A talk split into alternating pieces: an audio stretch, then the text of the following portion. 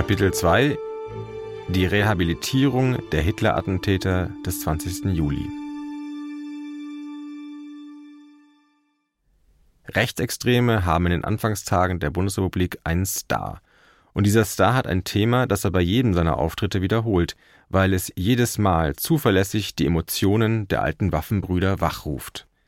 Immer wieder schimpft dieser Star Otto Ernst Rehmer, der 39-jährige Spitzenmann der Sozialistischen Reichspartei SRP, auf die Hitler-Attentäter des 20. Juli 1944.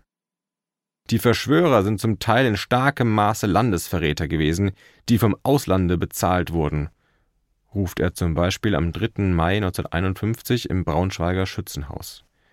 Über den Köpfen von etwa 800 Zuhörern in dem vollen Saal liegen Schwaden von Tabakrauch, aus den Lautsprechern schnarren der Badenweiler Marsch und Preußens Gloria, der Redner gestikuliert hektisch. Sie können Gift darauf nehmen, diese Landesverräter werden eines Tages vor einem deutschen Gericht sich zu verantworten haben. Es herrscht das Klima der nationalsozialistischen Versammlungen um die Jahreswende 1931-32, meint ein Reporter der Welt, der an diesem Abend in Braunschweig dabei ist und die Solidarisierung gegen den großen gemeinsamen Gegner erlebt, die angeblichen Verräter um Klaus Schenk Graf von Stauffenberg, die den Soldaten in den Rücken gefallen seien. Das Thema 20. Juli erweist sich 1951 als höchst effektiv.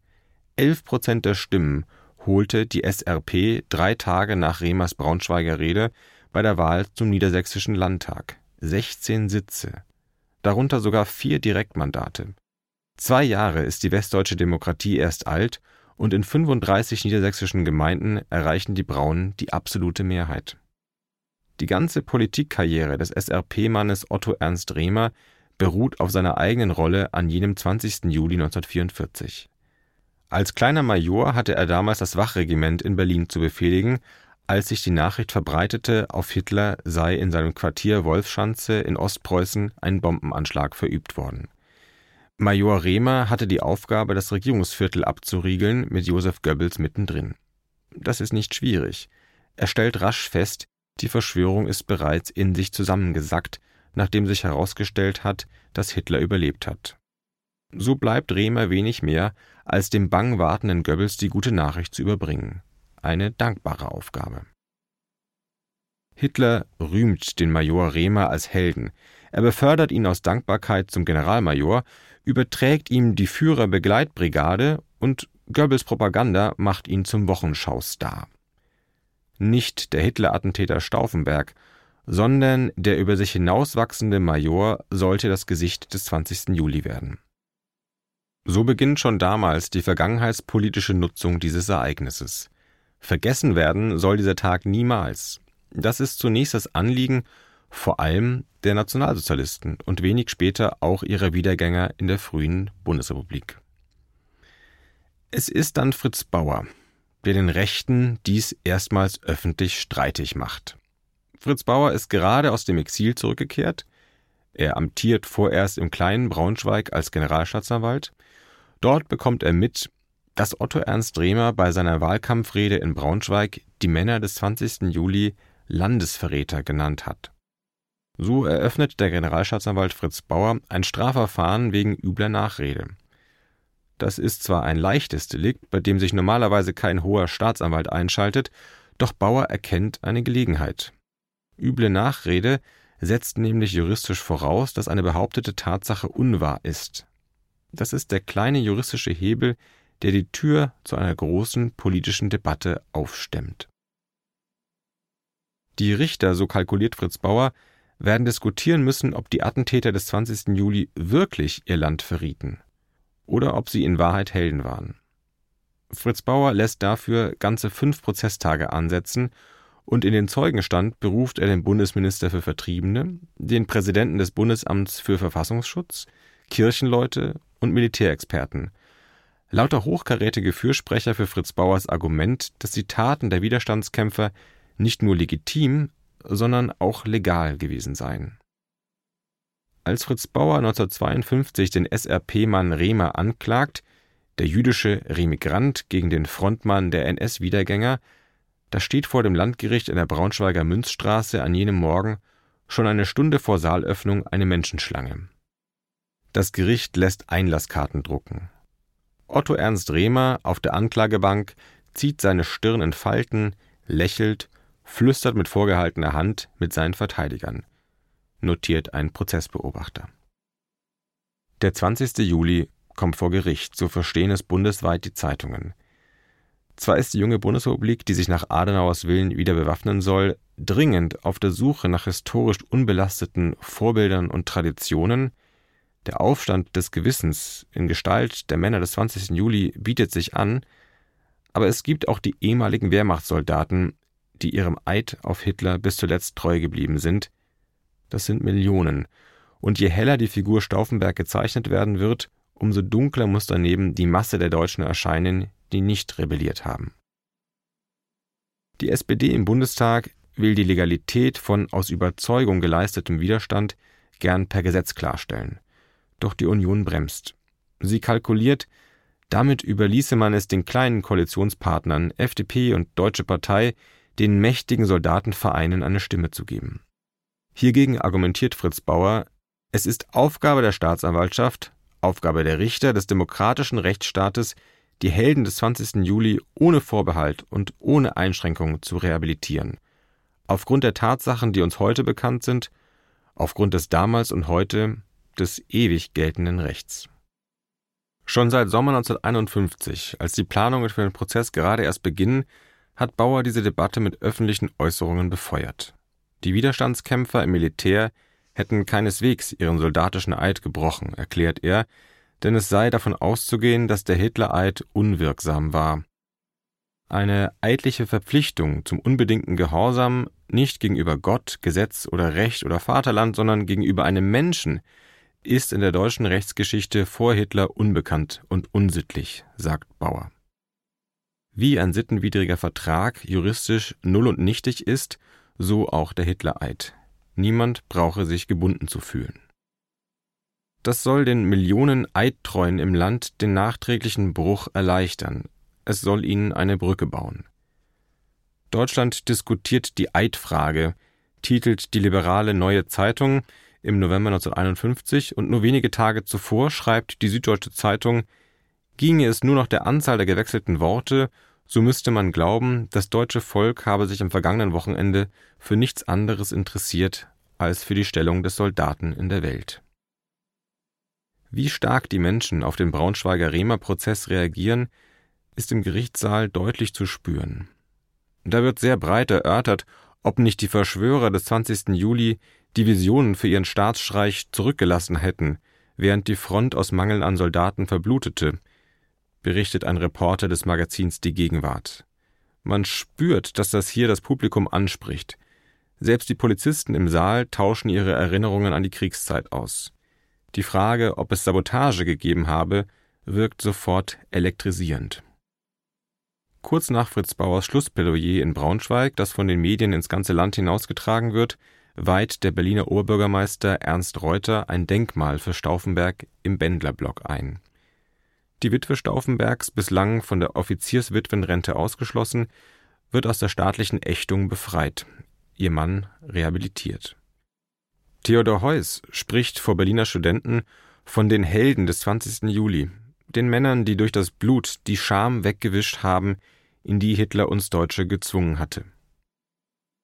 Zwar wird es noch bis in die 1960er Jahre dauern, bis das regelmäßige Gedenken im Berliner Bendlerblock beginnt und das Porträt Stauffenbergs erstmals auf einer Sonderbriefmarke erscheint, aber das Jahr 1952 markiert unzweifelhaft eine Zäsur. Nur 38 Prozent der Deutschen befürworten, als sie kurz vor Prozessbeginn befragt werden, die Taten der deutschen Widerstandskämpfer. Am Ende des geschichtspolitisch turbulenten Jahres 1952, das im Braunschweiger Gerichtssaal beginnt, sind es bereits 58 Prozent. Meine Herren Richter, beginnt Fritz Bauer sein Plädoyer. Es wird, so staunt der Reporter der Zeit, ein Auftritt, bei dem Fritz Bauer beinahe vergessen lässt, dass der Angeklagte Rehmer überhaupt im Saal ist. Es wird eine sehr grundsätzliche, eine rhetorisch versierte Rede, die sorgsam auf die eigentliche Zielgruppe abgestimmt ist. Die Deutschen draußen vor den Radios und an den Zeitungsständen. Bauer spricht viel in der Wir-Form. Allein fünfmal verwendet er das Wort Vaterland. Um die ehemaligen Soldaten von der moralischen Richtigkeit des Widerstands zu überzeugen, umgarnt Bauer sie auch mit dem Angebot einer annehmbaren Identifikationsfigur. Klaus Schenk Graf von Stauffenberg, deutschnational, Aristokrat, selbst jahrelang Hitler treu ergeben. Bauers erstes Argument Ungehorsam gegen menschenverachtende Gesetze ist christlich. Ich könnte mir die Sache einfach machen, hebt er im Gerichtssaal an, und kurzerhand auf die Gutachten der drei theologischen Sachverständigen verweisen. Sie haben übereinstimmend erklärt, dass nach dem Standpunkt der evangelischen und der katholischen Moraltheologie den Männern des 20. Juli kein Vorwurf des Landesverrats zu machen sei, da sie den Willen gehabt haben, ihr Land nicht zu verraten, sondern zu retten. Ganz so einfach wie Fritz Bauer tut, ist die Sache nicht. Tatsächlich hat er recht lange suchen müssen, bevor er drei Theologen in den Zeugenstand rufen konnte, die Professoren Hans-Joachim Iwand und Ernst Wolf, zwei Köpfe der bekennenden Kirche, und Professor Robert Angermeier vom katholischen Priesterseminar in Freiburg. Diese drei sind in der Minderheit in ihren Kirchen. Noch 1946 hat sich die Leitung der Hannoverschen Landeskirche nachträglich unter Berufung auf die Zwei-Reiche-Lehre gerechtfertigt, dass man nicht gegen die Nationalsozialisten rebelliert habe. Fritz Bauer übergeht dies bewusst. Nicht diese Botschaft soll eine Bühne bekommen, sondern die Gegenbotschaft, auch wenn man die Theologen dafür mit der Lupe suchen muss. Fritz Bauers zweites Argument Ungehorsam ist patriotisch. Der Tatbestand des Landesverrats setzt im Jahr 1944 juristisch voraus, dass der Täter beabsichtigt, das Wohl des Reiches zu gefährden oder schwere Nachteile für das Reich herbeizuführen. Aber, so Bauer, meine Richter, Sie haben eine Reihe von Zeugen gehört. Ich glaube, es gibt niemanden in diesem Saal, der den Mut hätte zu sagen, einer der Widerstandskämpfer hätte nicht mit der heiligen Absicht gehandelt, seinem deutschen Vaterlande zu dienen. Stauffenberg starb mit den Worten auf den Lippen Es lebe das heilige Deutschland. Jeder Versuch, den Krieg zu verhüten, so beschwört Bauer sein Publikum, jeder Versuch, den Krieg abzukürzen, bedeutete eine Ersparnis deutscher Menschenleben, deutscher Wohnungen, ein Plus deutscher Weltgeltung. Berühmt wird Fritz Bauers Satz Ein Unrechtsstaat wie das Dritte Reich ist überhaupt nicht hochverratsfähig. Die Krönung von Bauers Plädoyer aber ist sein drittes Argument. Ungehorsam gegen einen Tyrannen sei so urdeutsch wie nur irgendetwas. Dies in Richtung der Nationalisten, deren Getöse zumal in Niedersachsen gerade wieder anschwillt.